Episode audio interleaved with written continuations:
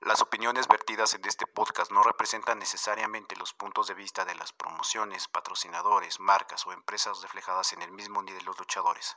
Las opiniones son responsabilidades de quienes las emiten.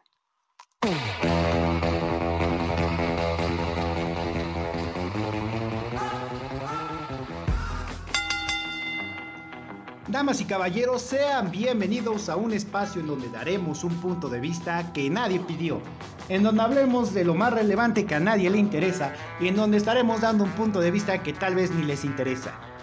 Un podcast hecho de fan a fan, en donde hablamos de lo que se nos dé la gana. Este es el AU Podcast. ¡Comenzamos!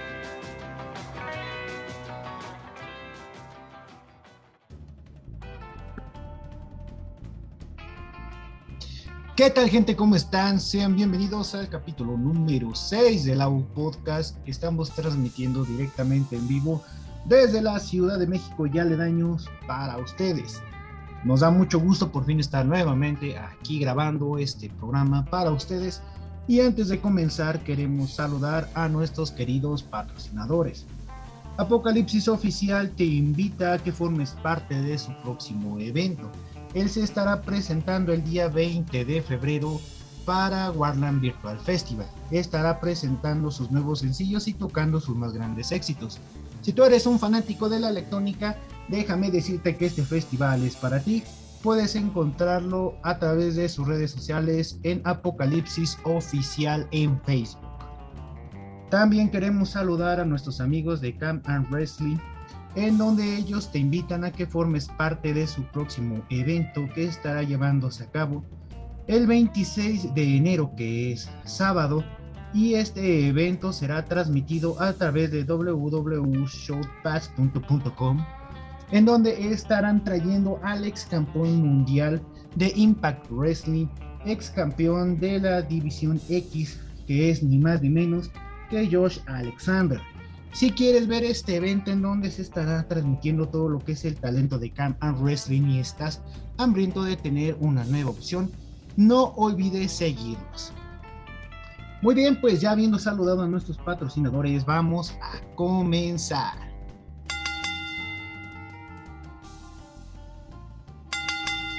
Y como ustedes leyeron en el título de este capítulo, les estaré hablando de una experiencia o de mi experiencia como eh, luchador amateur. Antes de comenzar con eso, como, como lo he comentado varias veces, quiero aclarar varios puntos porque sale mucha gente a comentar cosas sin saber. Bueno, esto obviamente nunca fue como alguien profesional. Les estoy hablando de que esto Nunca tuve una licencia, nunca fue algo que se hizo de manera profesional, fue algo que fue más bien a manera amateur, si así lo quieren llamar. Eh, mencionaré algunos puntos que son secretos a voces, algunos van a coincidir, otros van a contradecir. Estoy hablando de algo que sucedió hace más de 13 años. Y bueno, esto solamente y el propósito de esto son dos. Una es meramente informativo, esto salió a partir de una dinámica que hicieron en Proyecto Z, que es una red social que apenas está creciendo. Eh, hubo una dinámica por ahí que se organizó y pues muchas personas la apoyaron, le gustó a muchas personas, así que pues decidimos apoyarla. Y bueno, y que quede claro que pues esto no es para quemar a nadie, ni se está hablando mal de nadie, simple y sencillamente esa manera de información. Y esto pues será como manera de preguntas, entonces ahí les va. Bueno, obviamente, ¿cómo fue que comencé? Pues esto fue por curiosidad. Y se comenzó porque, ah, pues era un chamaco curioso que se la vivía eh, en el relajo. Eh, tenía una situación y pues me empecé a acercar en algún momento en la zona donde yo iba a estudiar, que es una de las colonias de Villa Nicolás Romero. Allí pues eh, llegaban funciones a los barrios, llegó una familia de ámbito luchístico que se empezó a establecer allí y pues se dio la oportunidad de acercarnos a ellos. Mm, todo fue como que empezando a echar relajo y empezando a preguntar para dónde iban, qué iban a hacer, qué era lo que se tenía que, que ver. Y pues yo me acercaba normalmente para acomodar sillas, mesas, llevarles este, lo que necesitaran. Y pues como a todo chamaquito curioso o puberto curioso, te dan ganas de subirte al ring y pues probar, ¿no?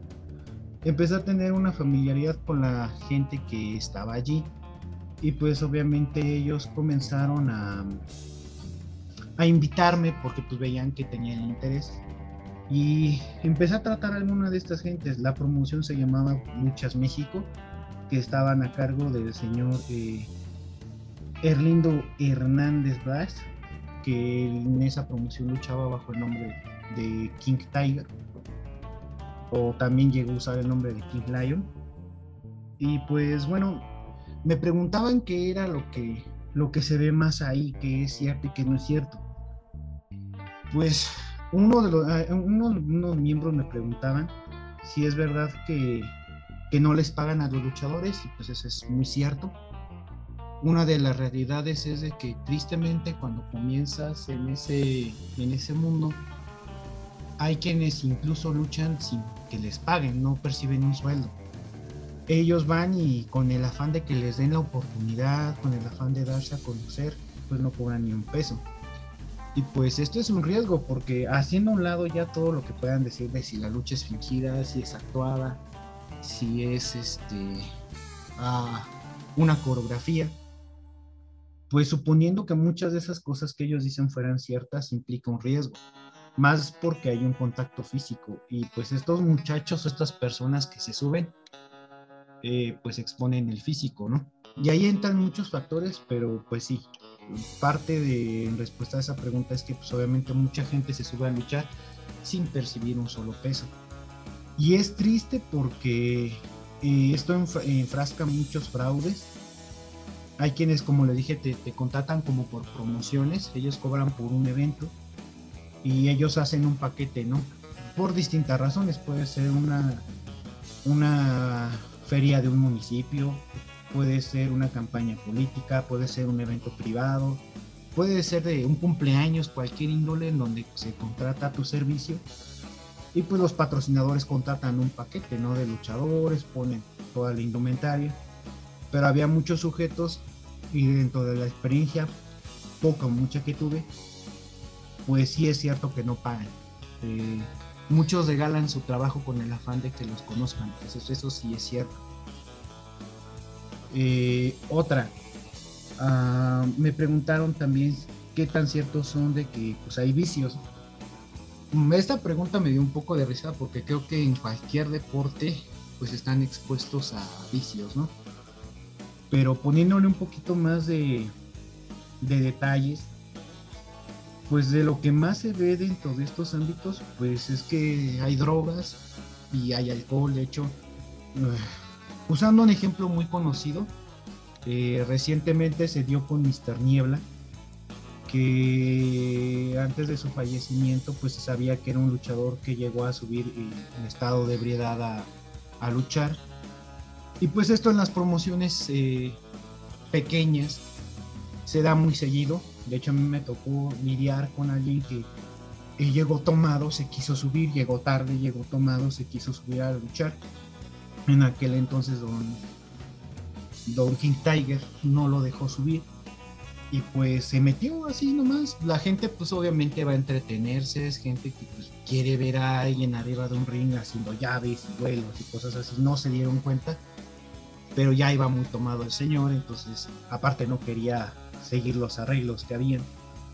Entonces eh, yo creo que que, ese es de lo más común que a mí me tocó ver a gente que se subió a un ring eh, tomando. Tristemente eh, se ven mucho de esas cosas y pues obviamente el uso de drogas, pues sí, la que más me tocó pues, fue ver la, marihuana. Eh, ¿Por qué les digo todo esto? No quiero quemar, ojo, que quede claro, yo no quiero quemar a ninguna promoción ni a ninguno luchadores, ni estoy diciendo que todos lo hagan en mi perfil tengo el gusto de tener a muchos luchadores que han estado en distintas promociones y que son profesionales, que tienen una disciplina, que, se dedican a su trabajo, que han invertido a su personaje. Pero esta es una realidad que a mí me tocó hace algunos años. No estoy diciendo, no niego que la siga viendo ahorita, pero no estoy diciendo que sea el caso de alguien más. Les estoy contando mi experiencia, que quede claro. Y lo que son las drogas, lo que es el alcohol, pues es algo que se topa muy seguido lamentablemente por la negligencia de estas personas, un luchador antes de, de subirnos a, a, una lucha se tuvo que cubrir. Yo empecé a cubrir luchadores y empecé a subirme para rellenar huecos. Entonces, como yo faltaba mi trabajo, este, y en aquel entonces la que era de recursos humanos en donde yo trabajaba, pues me tapaba los días. Entonces me daba el lujo de poderme ir a, a estos eventos a cubrir y en alguna ocasión hubo alguien que pues eh, se le pasó la mano fumando y pues muchos usan eso porque anestesia el dolor. Y hay gente que literalmente vive de la lucha, así como alguien puede trabajar de carpintero, plomero, ingeniero, arquitecto, pues su, su oficio, ellos viven de la lucha, ellos viven luchando. Y en alguna ocasión, pues este, este amigo que luchaba bajo el nombre de Halcón Negro, eh, ni siquiera se puso el equipo completo, ya estaba muy viajado. Solamente se puso la máscara, se puso una capa y se subió, pero él ya no medía la fuerza, o sea, él, ya no era, ya no entraba dentro de, del deporte, él ya te daba golpes en serio. Entonces era de, de estarlo sacando del ring para que dejara que la, que la función continuara. Y lamentablemente en un movimiento no se quiso lanzar, no calculó bien y pues él se fracturó el, el, hombro. Eh, se tuvo que llevar a, al hospital y pues tristemente de ese golpe pues él ya no pudo quedar. Entonces es lamentable y esta es una realidad que, no niego, insisto, que se siga viviendo, pero es parte de lo que, de lo que se vive. otra pregunta. Mm, ¿Qué hay de las copias eh, que, que hay dentro de este deporte? Pues hay mucho, mucho de eso. Los luchadores clonados es algo muy común.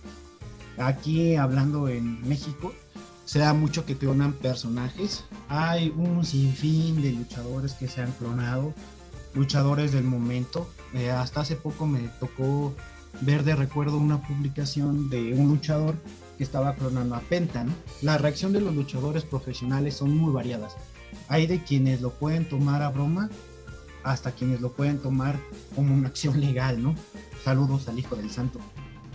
Y hay otros que les da risa, ¿no? Penta precisamente se le posteó esta, esta imagen de este luchador que usó su nombre y, él no lo toma mal, al contrario, o sea, él dijo, ah, pues es un halago para mí que me imiten, ¿no? Y por mí no hay ningún problema.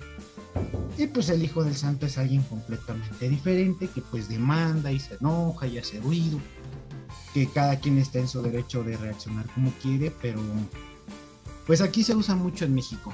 Eh, casos de místico, casos de octagón, casos incluso en alguna ocasión se dio con Atlantis.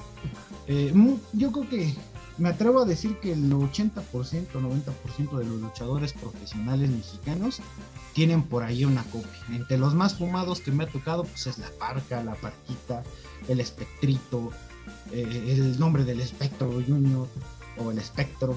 Eh, hay muchos luchadores que han sido clonados. Mm, ¿Cuál fue tu experiencia más padre que tuviste con luchador? Si es que... Uh, ajá. Bueno, ok, está claro. Eh, de, eh, insisto, yo no fui un luchador profesional, que eso quede completamente claro. Yo fui alguien que, que tuvo el gusto o el disgusto, como cada quien lo quiera llamar, de haberme podido subir a un ring.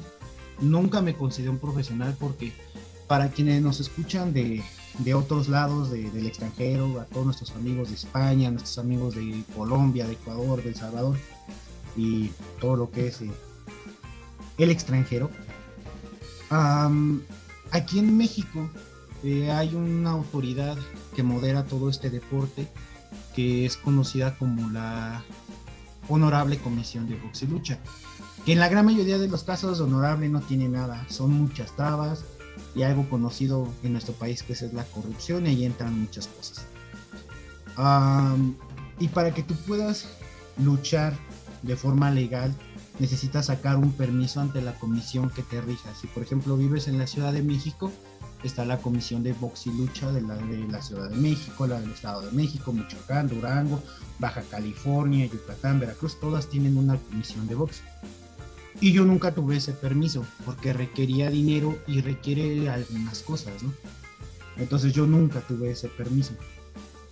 La, experiencia más padre que yo tuve, pues creo que fueron a los luchadores que conocí, que tuve el gusto de haberlos saludado. Y a los dos que yo recuerdo más, eh, que creo que fueron los más importantes que conocí, fue a Super Crazy, que se presentó en alguna ocasión en la Ciudad de México, y a Nicho el Millonario, que es el psicosis original. Ellos tuvieron una función, fueron en distintas ocasiones, y a ellos tuve la oportunidad de conocerlos allí. Eh, Super Crazy, muy humilde, al igual que Psicosis. Eh, te puedes acercar a ellos, saludarlos, tratarlos. Son unas super personas muy humildes y pues el coraje más grande que tengo fue que en los autógrafos que tenía y las fotos que tenía, pues las fotos no estaban en mi teléfono porque pues yo no utilizaba buen teléfono en aquel entonces y los autógrafos que tenían se me quedaron en, en la camioneta de la persona que nos echó un ray y pues ya no, como ya no lo volví a ver, pues ya no pude reclamar mis autógrafos. Pero pues creo que lo más padre que me pasó ahí fue uh, haber conocido a estas dos grandes personas y profesionales. Uh, ¿Tuviste algún título? Mm, pues sí. Uh, obviamente pues estos eran títulos de una promoción muy pequeña, promoción de mercado, promoción de como se les pegue su gana llamarle pero les dio la curiosidad al que era el dueño, que era Don Erlino. Eh, a él le dio la curiosidad por sacar campeonatos porque en aquel entonces pues empezó a, como querer formalizar el proyecto, ¿no?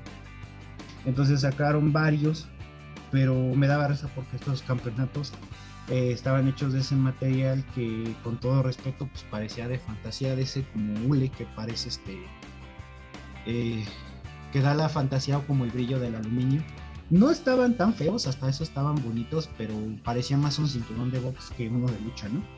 Pero pues estaban sus campeonatos y tuvieron el campeonato de peso completo del Estado de México, que supuestamente ellos habían sacado un permiso, hasta donde yo me quedé, para hacerlo legal aquí en el Estado de México, pero nunca supe si, se terminó o no. Yo cuando dejé y decidí definitivamente alejarme de eso, pues ya no tuve como que la oportunidad de, de, poder cerciorarme. Pero dentro de los que estaban era el de peso completo del Estado de México, el femenil de igual del Estado de México, el de tercias, el de parejas y eh, creo que eran los.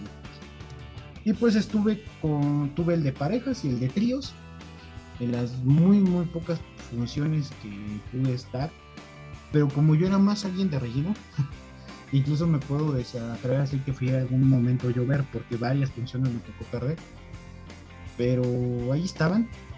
Eh, pues creo que puedo decir que de promociones México tuve esos dos, el de parejas y el de tríos.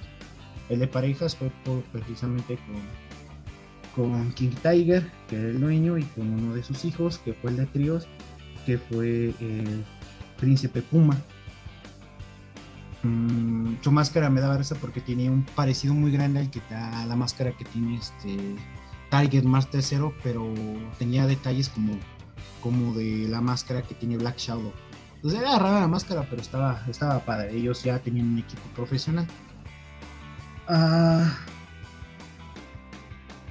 ¿Alguna vez se pasaron de listos contigo? ¿En alguna función te dieron una golpiza más de la que se debía? Sí, de hecho sí pero esta fue más bien porque, como te digo, yo era más de relleno. Ah, en alguna ocasión, pues de las varias, algunas ocasiones en las que no fui, eh, me tocó que tuvimos que rellenar una función porque no, llegaba, no llegaron a todos los que le pagaban, ellos eran una familia. Y en ese momento en el que yo llego a la función a cubrir, porque en realidad a mí me daban 200 pesos por llegar a cubrir para acomodar sillas y mesas. En realidad yo nunca, mi plan nunca fue luchar, yo nada más era ver la función y acomodar cosas. Pero en esa ocasión no llegó el,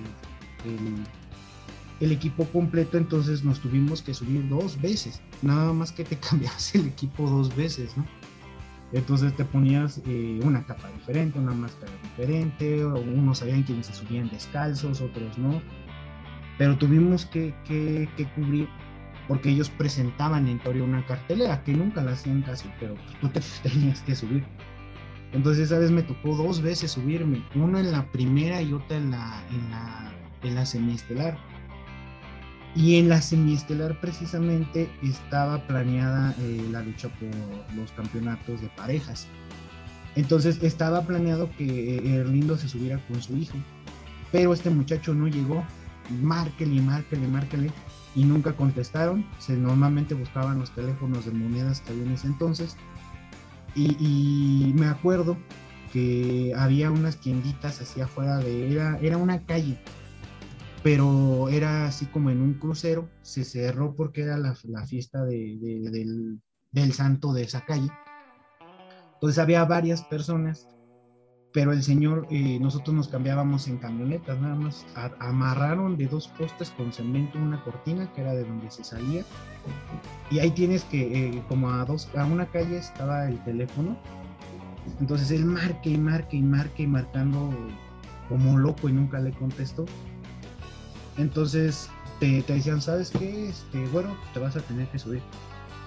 No, ¿cómo? Dice, no, sí, tú nada más me vas a acompañar. ¿Cómo que acompañas? Pues nada más sígueme. Tú empújalo, sale, ponte como te enseñé y ya, ¿no? Y pues a este sujeto no llegó. Entonces eh, fue chistoso porque el cansancio que te causa estar allí es mucho, porque aunque no lo parezca, eh, eh, es ahí donde yo luego me da risa cuando dicen que este deporte es falso, porque el aguantar una función de corrido eh, es muy cansado. Y, en la primera yo me surtieron bien sabroso porque me agarraron de llover, entonces estaba con el pecho ah, bien caliente, me dolían mucho los brazos. Y así terminó y volvieron a subir, no, sabes, terminé muerto. Creo que el dolor, uno de los dolores más fuertes que había sentido eh, fue eh, de la vez en que me tocó trabajar al albañil, trabajé mucho tiempo de eso y cuando se las losas, de verdad mi respeto, saludos a todos los maestros albañiles que nos escuchan, los chalanes, porque quienes hacen eso de verdad eh, son unos guerreros, que llevas unas cansadas y nunca me había sentido tan cansado después de eso. Ah, ¿Cuál fue tu nombre de luchador? Ah, el nombre que yo utilicé fue Destino Mm, ese nombre me lo dio eh, el señor, el señor Erlindo. Me lo dieron porque en una ocasión que les ayudé a acomodar sillas y todo eso, este, ellos normalmente escuchaban mucha música de banda, entonces sacaban una de las camionetas, abrían las puertas y ponían la música y pues acomodaban según los boletos, entonces si les iba bien siempre planeaban el espacio un poco más grande entre el ring y, lo que era la cerca de donde se iba a hacer la lucha para que más gente se acercara. Si era un evento planeado con boletos, si era evento al público, pues ni sillas ponían, todos estaban parados. Pero en esa ocasión se pusieron las sillas alrededor del ring y ponían música. Entonces esa vez ellos escuchaban mucho las canciones de Antonio Aguilar, las canciones de Vicente Fernández, lo que aquí es conocido como regional mexicano o el mariachi. Y en esa ocasión estaba sonando una canción de, de Antonio Aguilar. No sé si sea el nombre, pero la canción dice que mi gusto es y quién me lo quitará. Y esa vez me puse a cantar mientras estábamos acomodando las cosas y los luchadores arriba pues estaban haciendo ejercicios de calentamiento para subirse antes al ring. Eh, decían que ellos era ponerse a calentar y empecé a cantar y esa fue la primera vez que me tuve que subir porque de las veces que no llegaban los luchadores me tocó cubrir. Entonces, y yo empecé a cantar fuerte y pues, los muchachos que iban, la familia de ellos, pues ya me conocían y me pedían que me que cotorreara con ellos. Entonces en alguna ocasión dijeron, dile al güero, él ya ha visto, ya lo ha hecho, y ha estado con nosotros porque me daban la oportunidad de subirme. Entonces, como no les quedó de otra, fue cuando dijeron, no, pues órale, que se suba. ¿En cuál va a estar? No, pues que en la segunda. Órale, pues. ¿Y qué nombre le vas a dar? Y ahí estaba, ¿no? Pues me querían poner este. El perro del mal, porque en aquel entonces estaba este. Eh, estaba sonado el nombre de los perros del mal, que es una facción muy conocida aquí en México. Ah, querían ponerme el gato, querían ponerme muchos nombres. Una yo vivo por ahí que me quiso poner este el cotorro y cosas así, ¿no? Pero como estuvimos cantando, dije, destino. Porque alguien de ahí dijo, no, pues tu destino fue que estuviera así. Y volteó a Merlín y dijo, ya está, te vas a quedar como destino. Entonces yo utilicé ese nombre. Y el equipo, pues ellos tenían una caja metálica en las camionetas que son Ford, las que se conocen como 4x4. Hay algunas que traen una caja metálica instalada en la parte de atrás. No sé si ese modelo sigue existiendo, la desconozco. Pero uh, esta tenía una que yo creo que ya era reinstalada, pues que había, la pintura estaba rayada y la habían metido a la fuerza. Pero lo que voy es que en esta caja metálica adentro tenían un montón de accesorios, botas, pantalones, camisas, capas, cintas, vendas, pero el detalle que tenía que era como sobrantes de los equipos que dejaban estos luchadores, incluso que dejaban sus hijos, ¿no? Lo malo es que siempre olía humedad, nunca lavaban ese triste baúl. Y, pues la camioneta lo utilizaban para cargar lo que se necesitara y pues yo no llevaba nada, no llevaba máscara, no llevaba ropa, pues mi, yo nada más iba a acomodar sillas y me dice, ¿sabes qué? Pues checa en la caja a ver qué te queda. En aquella ocasión llevaba una playera negra, me gustaba mucho, me gusta mucho el color negro. Y me pidieron que fuera a checar, entonces me fui, me metí a la caja. Y dentro de ella pues tenían un montón de equipos todos rotos, feos, apestosos a sudor, sangre, entonces, entonces imaginarán el olor y más cuando se guarda. Abro la caja y pues ahí habían máscaras, pero todas feas, rotas, eh, porque se les daba eso de que empezaban a intentar eh, hacer luchas extremas, porque pues, ellos se daban cuenta que les iba muy bien, pero les acateaban porque tuvieron una rachita en donde muchos se lesionaron. Entonces ya no querían broncas porque pues, los luchadores le iban, oye, pues échame la mano con los gastos. Y pues como era una promoción pequeña, siempre le sacaron a eso entonces, de todos los equipos ahí aventados, encontré un par de botas, eh, una del dos del número 8, pero una era color blanco rojo y la otra era verde como con dorado. Un pantalón negro de mezclilla todo rasgado, que de la parte de abajo estaba muy muy rasgado. Entonces lo que hice fue que lo metí dentro de las botas y me amarré un pedazo de tela que tenían ahí que era de una de las cubiertas de la falda de ring que era de tela todo el desperdicio de tela ahí lo aventaban este y me corté unas en las dos piernas para que pareciera que traía un paliacate en las rodillas. Me puse el pantalón porque pues hasta eso no se veía tan sucio. Nada más que sí olía pero bien sabroso humedad y había una máscara que estaba rota de lo que de la parte de arriba de la cabeza a la altura de lo que conocemos como la mollera o de la frente hacia arriba no tenía esa tapa. Esta máscara se parecía mucho a la que usaba, eh, o usaba en sus tiempos de gloria este, Cien Caras, Carmelo Reyes, un, un en toda la expresión de la palabra un, un luchador muy profesional. Solamente que esta máscara en la parte de los ojos tenía un detalle de, de que la cinta se le salió, la costura se le salió, en donde da la marca del antifaz, se le botó las costuras y se veía más larga, parecía que tenía picos hacia arriba. Entonces esa la tuve que descoser bien y sacarle con los dientes una punta para que se viera más larga y que no diera el mismo detalle y ponerme un paliacate en la cabeza porque no tenía esa parte. Entonces agarré un pedazo de tela negra que había aquí larga y la, me la amarré a la cabeza casi siempre que utilicé paliacate. Entonces eh, fue, ese fue el equipo y durante mucho tiempo con eso ese equipo lo utilicé. Eh, como nunca llevé nada del equipo a mi casa, por miedo a lo que dijera mi familia, mi mamá, y como ellos eran muy burlones, pues tampoco quise decirles. Entonces esa máscara ah, la utilicé, la lavé, el equipo lo lavé. Algunas veces usaba mis propios pantalones, utilizaba mi propia ropa, pero la máscara y el paleacate, pues nada más eso fue lo que siempre conservé y ese fue el equipo hasta la última vez que luché. Ah, y la última pregunta ya para terminar esta sección, ah, que en conclusión, ¿cómo crees que es eh, el ambiente actual para la lucha independiente? Pues es que hay de todo. Tristemente, eh, la lucha independiente es, ah, muy criticada. Mucha gente no la valora como tal. Pero creo que también incluso el propio luchador eh, es el que ocasiona ese tipo de daños.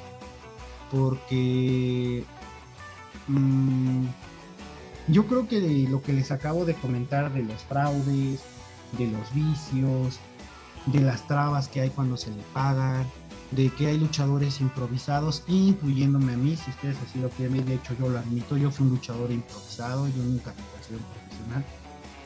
Creo que eso daña, porque yo conocí muchos luchadores que pues sí, o sea, tenían talento, ellos se entrenaban, iban con la familia y muy pocas veces se les dio la oportunidad ocasionando que ellos se fueran y buscaran otras oportunidades. Yo creo que ese no es, yo creo que ese no es tema nuevo, me atrevo a decir que desde más tiempo atrás ha sido un, gran problema. Mm, ¿Cómo veo el panorama? Pues es que es un tema muy extenso. creo que para que pudiera mejorar, pues tendría que haber muchos factores que, primero, eh, como lo comentamos en, no sé si recuerdan en la entrevista con Pep Carrera, primero, pues si van a luchar y van a cobrar, cobre. Aunque sea un peso, dos pesos, diez pesos, pero cobre, no regalen su trabajo porque los promotores desde ahí son encajosos y con tal de darte a conocer hay quienes incluso hacían cosas para que les dieran permiso de luchar y no cobrar, o sea, no, dame chance, yo me subo. Y pues desde ahí tú le vas haciendo un mal hábito al promotor porque le regalas tu trabajo. Sobre los vicios, pues esa es otra realidad.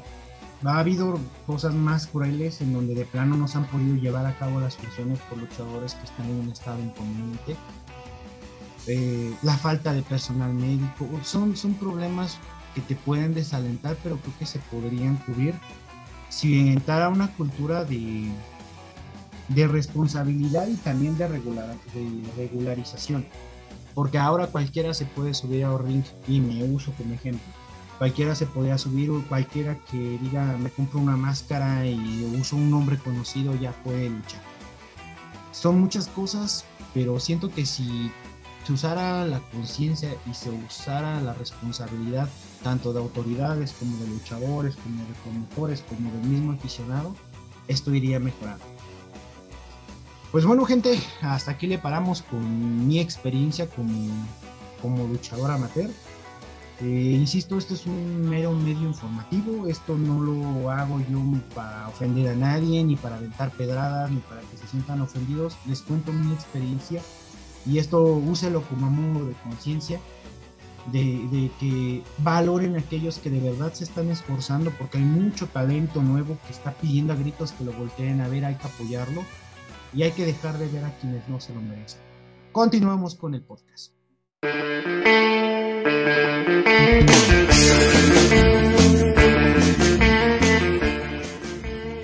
¿Quieres pasar un rato agradable disfrutando de este deporte? ¿Te cansaste de ver siempre lo mismo o deseas conocer algo más? El Out Podcast trae para ti la recomendación del día.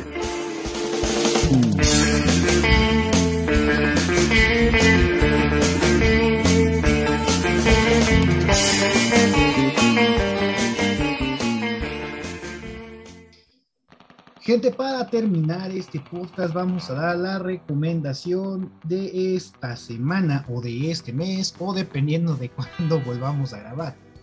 Quiero recomendarles una lucha que es muy buena.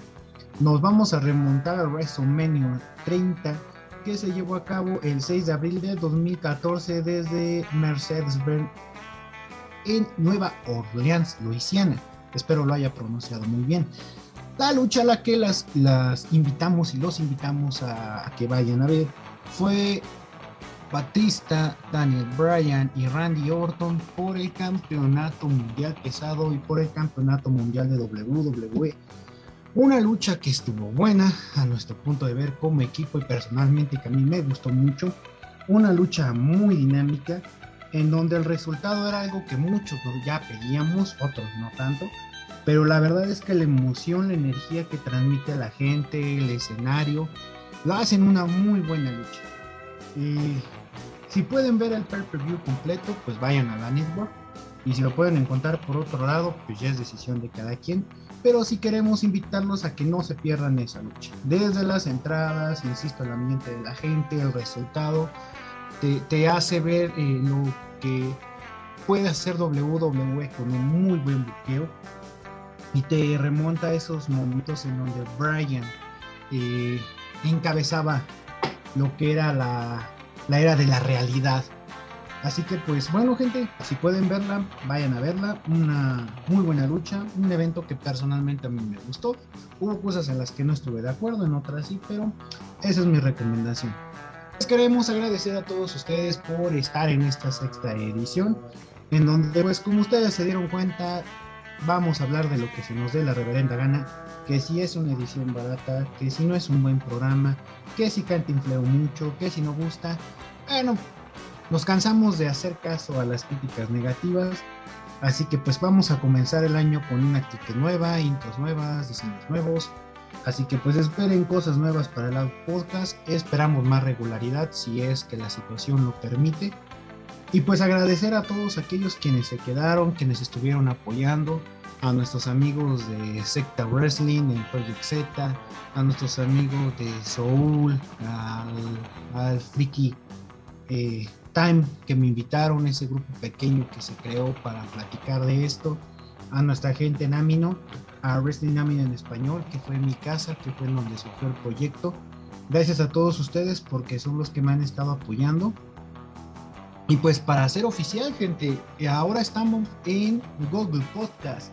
Pueden encontrarnos a través de esta plataforma, ya estamos de forma oficial. Eh, gracias por habernos apoyado en Anchor, en Spotify, eh, que nos siguen en Facebook, que de hecho la tenemos un poco abandonada la página, pero esperen cosas nuevas, vamos a estar trabajando. Así que a quienes nos han mm, criticado, quienes nos han tirado hate, a los que nos han dejado, dejado mensajes de odio, pues les agradecemos por su interés pero más aún les queremos agradecer a todos los que han mostrado un interés legítimo por mi proyecto, eh, a todos nuestros colaboradores, desde Iker, desde Axel Mejín, desde Anuar, a mi hermano Nero, a todo lo que fue el grupo terciario, a todos y cada uno de los que han formado parte, a Pep Carrera, que ha sido uno de los 21 eh, invitados que he tenido, pero que ha sido un señor profesional que ha estado con nosotros y a todos ustedes que son nuestros escuchas. Gente, de verdad, muchísimas gracias y vamos a darle con todo a este inicio del proyecto. Pues bueno, gente, los dejo.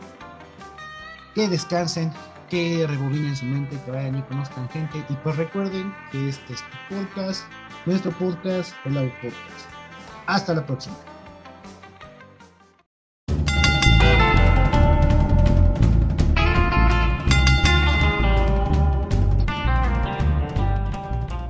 Por ahora hemos terminado. Pero no te pierdas el próximo episodio en donde seguiremos hablando de este deporte que tanto te gusta. Recuerda que este es tu podcast, nuestro podcast, el AU Podcast. Hasta la próxima.